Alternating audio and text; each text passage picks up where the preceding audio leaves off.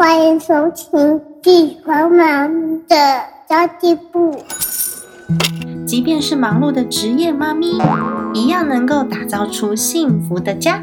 从育儿、财务知识到自我成长，我们都要样样精通。我是精算妈咪 Sandy Two，我会在这里透过自己自身经验的分享，以及访谈各个领域的专家达人，让你跟我一起打造属于我们自己的理想生活。Hello，大家好，我是陪你精算生活、创造理想人生的 Cindy Two。今天这期节目呢，我要跟大家分享我比较少分享的部分，就是我如何用投资来赚零用钱哦。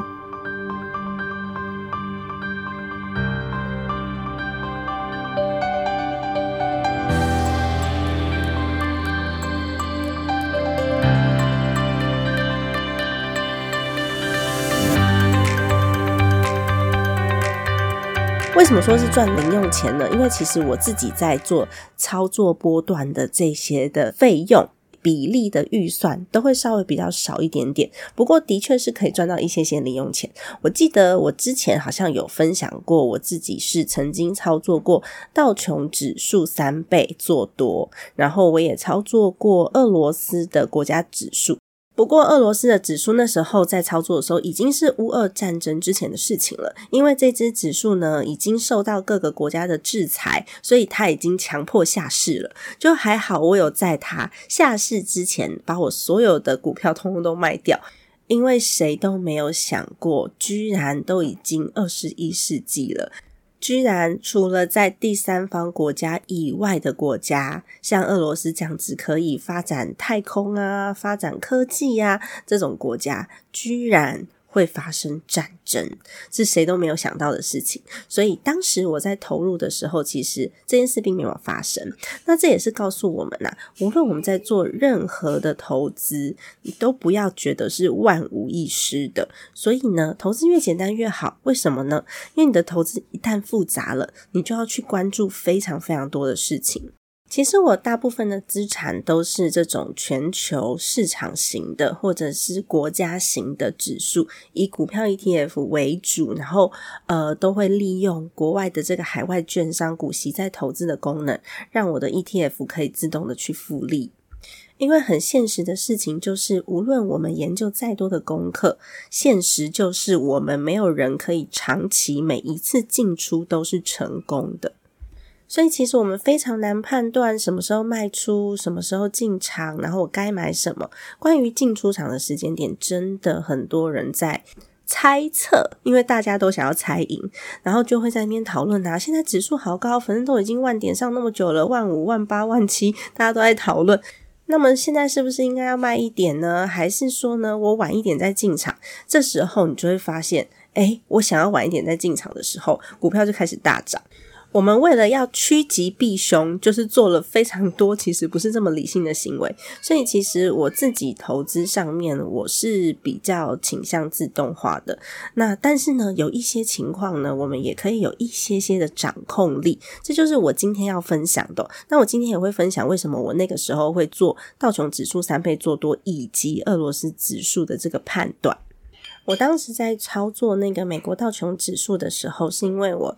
觉得道琼指数是美国一个非常重要的指标，所以呢，它不可能长期一直不断的跌，所以我就是用看涨的方式去看待它的，所以当时就用道琼指数三倍做多，现在好像变成两倍，因为我很久没有碰了。OK，那时候就用道琼指数三倍做多去做一个波段，然后它大概半年，或者是你耐心一点，可以等个一年，它就会涨一波。那涨一波之后，我就把它卖掉。那万一它跌了怎么办呢？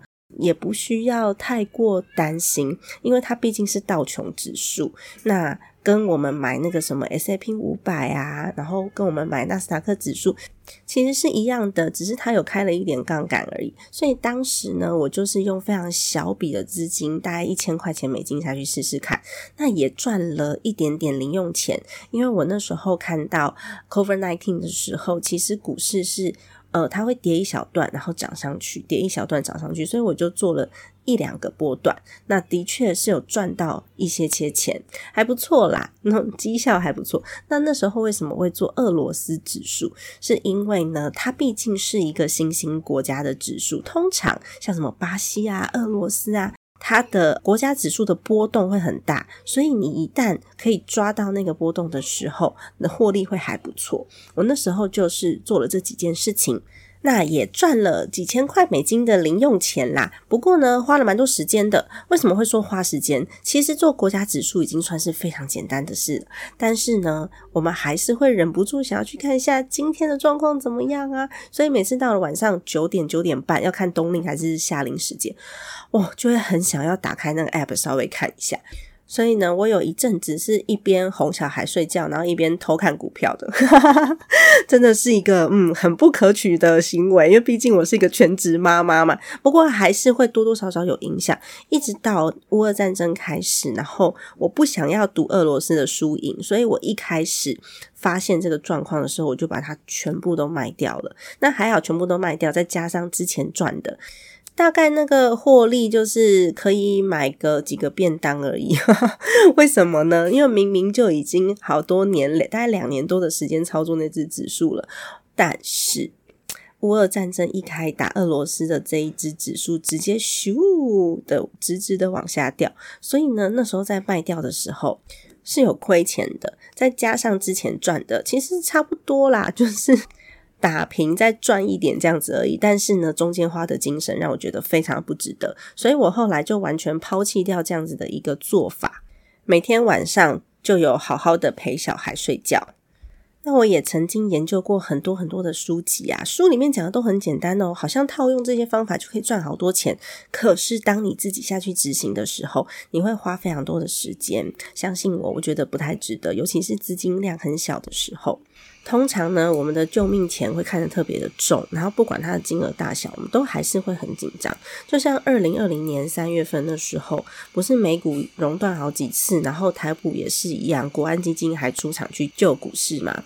那那段时间其实有很多人因为太害怕了，所以在股市最低点的时候，就把他所有的股票全部都抛售掉，换成现金，好放在身上可以 比较保险一点嘛。我当时是进场了一些，但是因为我一直在等它跌，我想说，哎，在跌的时候我再继续买，所以我才第一份资金进去而已。因为我把资金分成好几等份，我才第一份资金进去而已。没想到还没等到再继续跌到更深，它就涨回来了。跟大家解释一下什么是美股的熔断机制，就是当市场的波动突然间过大，因为美股其实是没有跌停板的，就它要跌就一路跌下去的，会在一两天之内消化完。那台股因为它有跌停板，所以它会消化非常非常的久。那波动过大的时候呢，它就会市场暂停交易买卖一段时间，大约是十五分钟，是。重点就是要让大家可以稍微冷静一下哦，不要这么激动去下了错误的判断，避免这个恐慌再更扩大。所以会在呢急速下跌七 percent 的时候先熔断一次十五分钟，那第二次熔断就会是在下跌十三个 percent 的时候再交易停止十五分钟。那如果一天之内下跌超过二十趴，就会直接休市到明天再开始。为什么要有这样的机制呢？是其实呃，连续跌，心态上面是完全不一样的。万一一整天哇唰跌下来之后，哦，我的资产立刻少掉十趴、二十趴，其实这个恐慌会高于冷水煮青蛙一样慢慢跌哦。所以美国才有这样子的一个熔断机制。但是台湾的台股是有设定这个涨跌幅，它有跌停板跟涨停板的，所以就没有这样的机制。美股是没有的哦，美股就是一次涨就飙涨，一次跌就暴跌这样子，它不会分好几天消化的，顶多两天。那那个时候就非常多的人因为太害怕了，怎么跌成这样子，一个瞬间资产消失，所以就立刻把所有的股票全部都变现了。没想到呢，美国开大绝了，就是他们有非常多的政策来救市，导致于这个跌幅没有跌到很久，然后立刻就 V 型反转。所谓的 V 型就是跌到谷底之后呢，直接 V 型反转了，直接往上升。那于是呢，我也没有机会可以进到第二批资金。所以我就更加确定，这个股市是你没有办法去猜测的，而且是谁都猜不了的。我就更加的坚信，我直接就懒人投资的指数化投资的这个策略了。但是如果我们还是想要玩一玩个股，或者是我们还是想要有一些短线可以获利的方法，有没有？我认为还是有啦，因为呃，我自己操作的面向比较多是美股，因为美股的类型跟它的交易量、金额、交易金额跟量都是比台股还要大非常非常非常多的，所以我自己在做波段的时候，我都会以这个交易量比较大的。个股或者是 ETF 来做买卖，那所谓的交易量是指啊，买卖要成立的股票数量就是买卖的量哦。比如说，这个市场上有人下单要以呃三百块钱的美金来买十股的 S M P 五百，好了，呃，就是标普五百指数。那另外呢，也有人下单，他想要以呃三百块美金来卖。这个标普指数，那这个交易它就会成交，不管是不是 ETF，我刚刚指的是标普的 ETF，或者是个股都是一样，就要一买一卖才会成交。所以呢，想卖的人跟下单的人，这个股票数量要相同，价格要相同才会成交。所以所谓的交易量大，就是在这个市场上面哦，大家都会非常非常看好的，整体买卖的量是很活络的股票。有办法卖，也有办法买，那个市场动能很强的这种。那刚刚也有讲啦，美股的特性啊，是它没有涨跌幅的限制，所以呢，我们就可以利用它这个特性，它的波动会稍微多一点点。那如果你有常常在注意的话，你就可以去找这种交易量、流通股数很大的股票，例如说呃苹果 Apple，例如说 Facebook。例如说 Intel，例如说特斯拉，或者是 Amazon 亚马逊，像这类型的公司啊，是全球的资金都会涌入倒进去买他们的股票的。我说我是全球，那个交易量非常非常的庞大。那像这样子的股票呢，其实就会稍微比较安全一点。即便因为全球经济的关系，它开始下跌，但是至少它不会下市不见。那这时候呢，如果说你真的想要主动去操作的话，其实我跟我一个前辈的朋友学了一招，我觉得还蛮好的。因为你可以看这些大型的个股，你也可以看某几只的 ETF 去这样操作。那最重要的重点就是你买的这个股票啊，不要去买那种奇奇怪怪的，你就去买大型的。我跟你说。大型的虽然没有办法让我们暴富，因为它不可能像某一只刚上市的股票，然后会直接涨好几倍，机会比较小。因为这种大型股的稳定度会稍微比较高一点点，但是因为它还是会有波动，所以你还是可以赚这么一些零用钱哦。那么它的方法就是，你把你的资金分成几份。然后你选个两只到三只，不要太多只，因为太多只你每一只都要去看，都要去观察，太麻烦。就是两只到三只，然后你把百分之呃三十的资金留成现金。那其他百分之七十呢？你就可以拿去买这些所谓的大型股，或是交易量比较大的 ETF，交易量比较大的这些个股，譬如苹果好了。苹果我刚刚查了一下，它现在一股是一百五十五点七四元。那么如果我是一千块美金的百分之七十，就是七百块。理论上我可以买到四点四九股。但是呢，因为股只能一股一股算嘛，所以就是买四股，其他的就留成账上现金。那这个账上现金，你可以暂时把它放一边去，因为它就是用来多退少补用的。所以你也不要执着说，哎，那这样就没有百分之三十啊？不用，我们就假设七百块，我们要去买了四股的。苹果，然后呢，剩下一点点多退少补用的那些零用金啊之类的，然后呢，三百块钱的现金留在你的账户上面。假设今天呢，它涨了哦，它涨到呃七百九十块好了，我随便举例哦，那我是不是就赚了九十块了？这时候呢？赚钱的部分，我一定要记得把它提领出来，不要傻傻的放在那边，因为领出来的才是你的钱。我们要赚那个波段，对吧？领出来才是你的钱，所以这时候你的账上现金是不是三百？那我们赚的钱九十块钱，我就要把它重新平衡成我的现金是百分之三十，所以这时候呢，你的现金变成了三百二十七块，就是提了二十七块出来，百分之三十。那么呢，你的呃苹果你应该要放进去的就是七百六十三块。这时候我们不是有一些多退少补的这个钱吗？因为刚刚哦算了一下，七百六十三块哦等于四点九股，那我们。多退少补的这个钱就可以拿进来去补一股进去，然后把它平衡下来。那假设今天是亏钱怎么办？苹果你怕不怕它倒？如果你怕它倒，你不要买苹果，你买别支，你比较不害怕的，你买指数也都可以。那这时候呢，如果说亏钱了，好，我本来放七百进去，我为了好算，所以整数算给大家听哦。那那个多退少补的钱，就大家可以去自己斟酌一下。那它现在跌了，跌到六百五十块。那我账上现金是不是还是三百？也就是说，我整体的钱剩下九百五十块钱了。那我还是要多退少补啊，对不对？所以呢，我就必须要把我这三百块再放一点进去，变成我有六百六十五块在股市里面，我有两百八十五块在我自己的账上。那大家现在看这金额会觉得啊，好像都没有办法买一股，因为我举例的金额实在太低了。你如果把它放大成一万美金，你算算看，它落差就不会这么大，因为只有一千块，然后一股又一百五十五点七，所以你会感觉好像哎，好像都没有办法凑成。但是当金额放大的时候，它就会被等比例放大，就不会有那种零零碎碎的，你觉得是那种零碎小钱的问题了。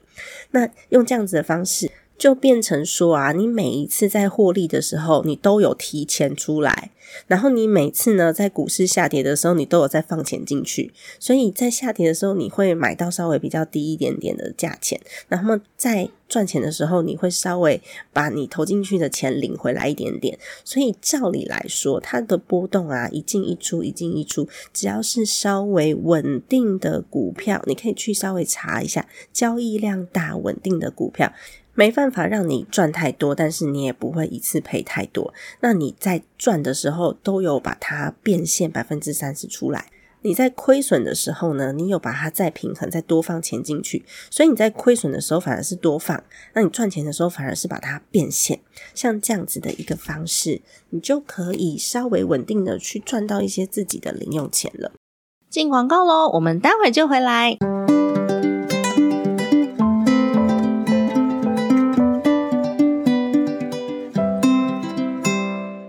读学计划是我们为妈咪们创造出来的专属晚读时光。我们每个月啊都会有两次的线上免费非读学的活动。我们透过孩子睡着之后的一个小时。我们来读一本好书，讨论一个议题，或是呢，请妈妈达人们来分享自己个人的专业，甚至我们会请到专业讲师来分享一些妈咪们会在意的一些议题哦。那在这一个小时之内呢，我们一起学习，共同来分享，让你不再一个人面对生活与家庭的责任与挑战哦。更棒的是，这样的资源呢，我们是免费开放出来给大家的。那么之前我们讨论过几个主题哦，例如塔木德的亲子财。财富课以及准妈妈如何看懂新生儿保单，那也有请到特教老师来告诉我们如何培养孩子自己玩，能教出主动力和自律力的能力。要如何读对书，才能让我们把书中的能力应用在自己生活上，让自己的收入越来越高？以及如果有财务冲突的话，夫妻要如何开始沟通理财？这么多的主题，我们都是开放出来免费让大家学习的。如果你想要观看我们过去所有主题的回放，并且获得讲师用心准备的简报的话，欢迎赞助我们的非读学计划，我们一起陪伴彼此前进，我们一起成为孩子最棒的榜样以及人生的导师哦。相关资讯请参考资讯栏位喽。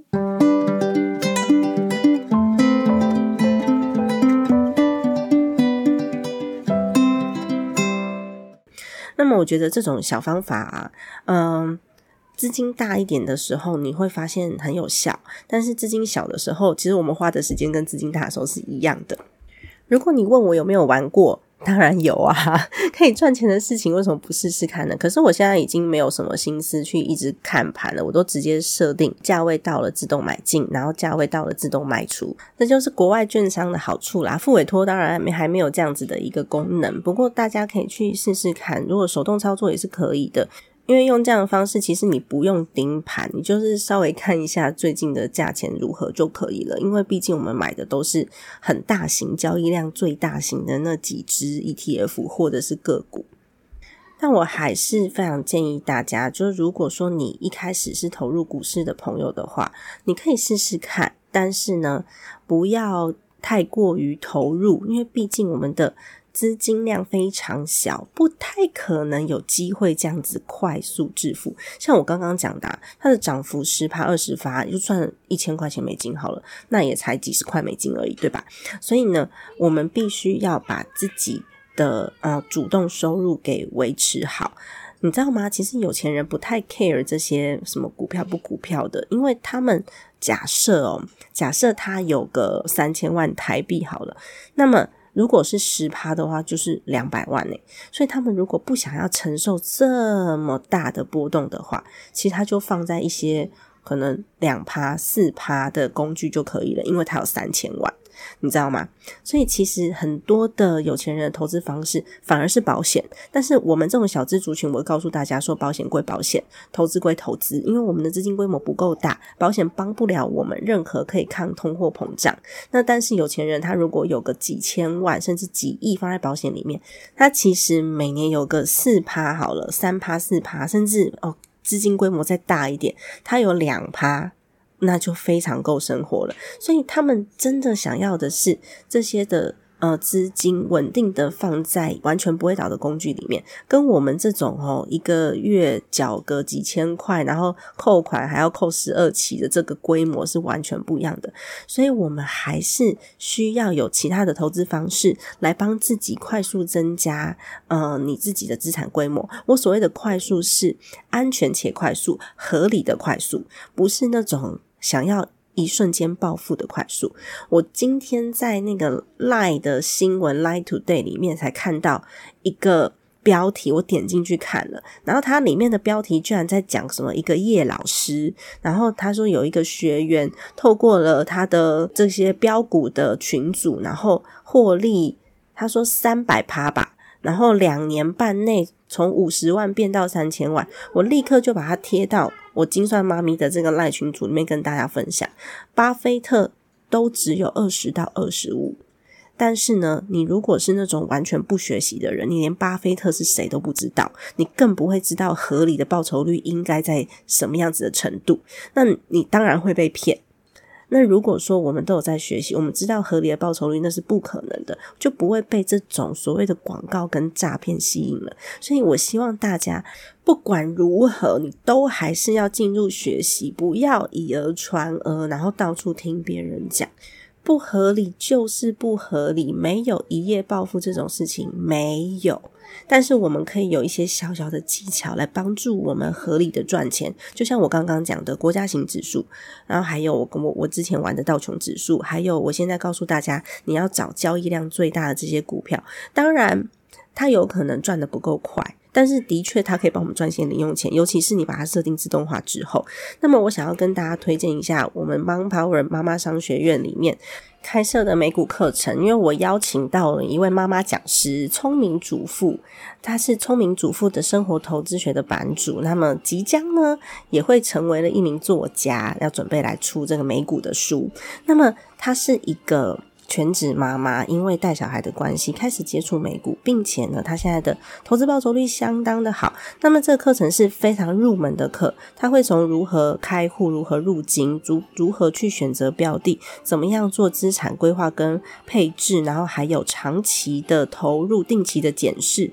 资产增值等等地方去讨论，那么当中呢，他也会告诉你他是如何用小小的操作去赚到自己更多的零用钱。我们用的方式都会像我今天在节目里面分享的这么样子的简单跟相对安全。我没有办法跟你保证绝对安全，因为现在国际局势非常非常的混乱，美国、中国各地都非常混乱。有一天假设美国不安全了。那么，它身为全球第一大经济体，我想全球应该没有安全的地方。那反而是台湾更不安全。为什么？因为台湾一直有一个邻居在旁边，跟我们稍微嗯争执的蛮激烈的。那这个邻居呢，他会有什么样子的动作，我们不知道。那有没有可能造成台币贬值，甚至呢台股呢会大受影响？我们也不知道。就像呢，我完全也没有去料到说有一天像俄罗斯这样子的国家会爆发战争。我们都觉得一定是什么阿富汗啊这种。俄罗斯是所有的国际大品牌都有在里面入驻的国家，然后呢，它也是发射卫星、发射太空梭到外太空的国家，居然也会在我们有生之年看到战争这件事情真的发生了。所以我不能跟大家保证绝对安全。但是相对安全，因为它已经是可以找到我们能够操作的工具里面安全度前几名的工具了。如果大家有兴趣的话呢，你可以去看看这一堂课程。完全不懂的人就可以在这堂课程里面有很多的学习。而且更重要的是，老师就在我们的群组里面，你随时要问都可以。十二月一号呢会有直播的课程，但是如果你没有时间看直播的话，我们后续会把课程放在我们的 Mon Power 的网站上面来供大家来做回放。其实，在讲一些比较简单的投资工具的时候，只要讲的够清楚，你有去了解，就真的比较不容易被诈骗，因为你有知识在，你就有办法判断。就像我刚刚所分享的，可能有些人他真的完全没有接触过这类的资讯，可能连股神巴菲特是谁都不太知道，所以更不会知道说，哎，合理的年报酬率应该是多少。所以呢，就很容易被这种风向给带走了。哇，五十万可以在两年半内变到三千万，报酬率百分之三百这样子。其实我在 Light Today 里面看到这一则的标题，然后我点进去看。的时候，我有一点点小小的生气，因为我觉得这么明显的诈骗，为什么 他只要愿意下广告来就帮他推播啊？Facebook 也是一样，为什么这些媒体都没有好好的去审查这么明显的诈骗？但是因为现在我们就在一个言论自由的地方，所以媒体审查也不可能这么的强制，变成我们一定要可以有足够的知识来判断什么是对，什么是错。那我们才能去找到属于我们自己良好的投资方式。我会把这一堂找到适合你的专属配置，一定学得会的聪明美股投资术的资讯放在资讯栏位，然后欢迎大家来一起成为我们的同学。我们其实最大的特性就是我们是一群妈妈，在分享任何事情的时候，绝对就是掏心掏肺掏肝出来，然后让大家一定要学得会。希望听了这集节目的你呢，可以给我一个五星好评。大家每一次的鼓励呢，都是我持续创作的动力，然后也是我更想要分享我的所知所学跟我的观点的一个动力来源哦。家庭理财就是为了让生活无虞，分享这期节目，让更多的朋友透过空中打造属于自己幸福的家。我们下一集再见，拜拜。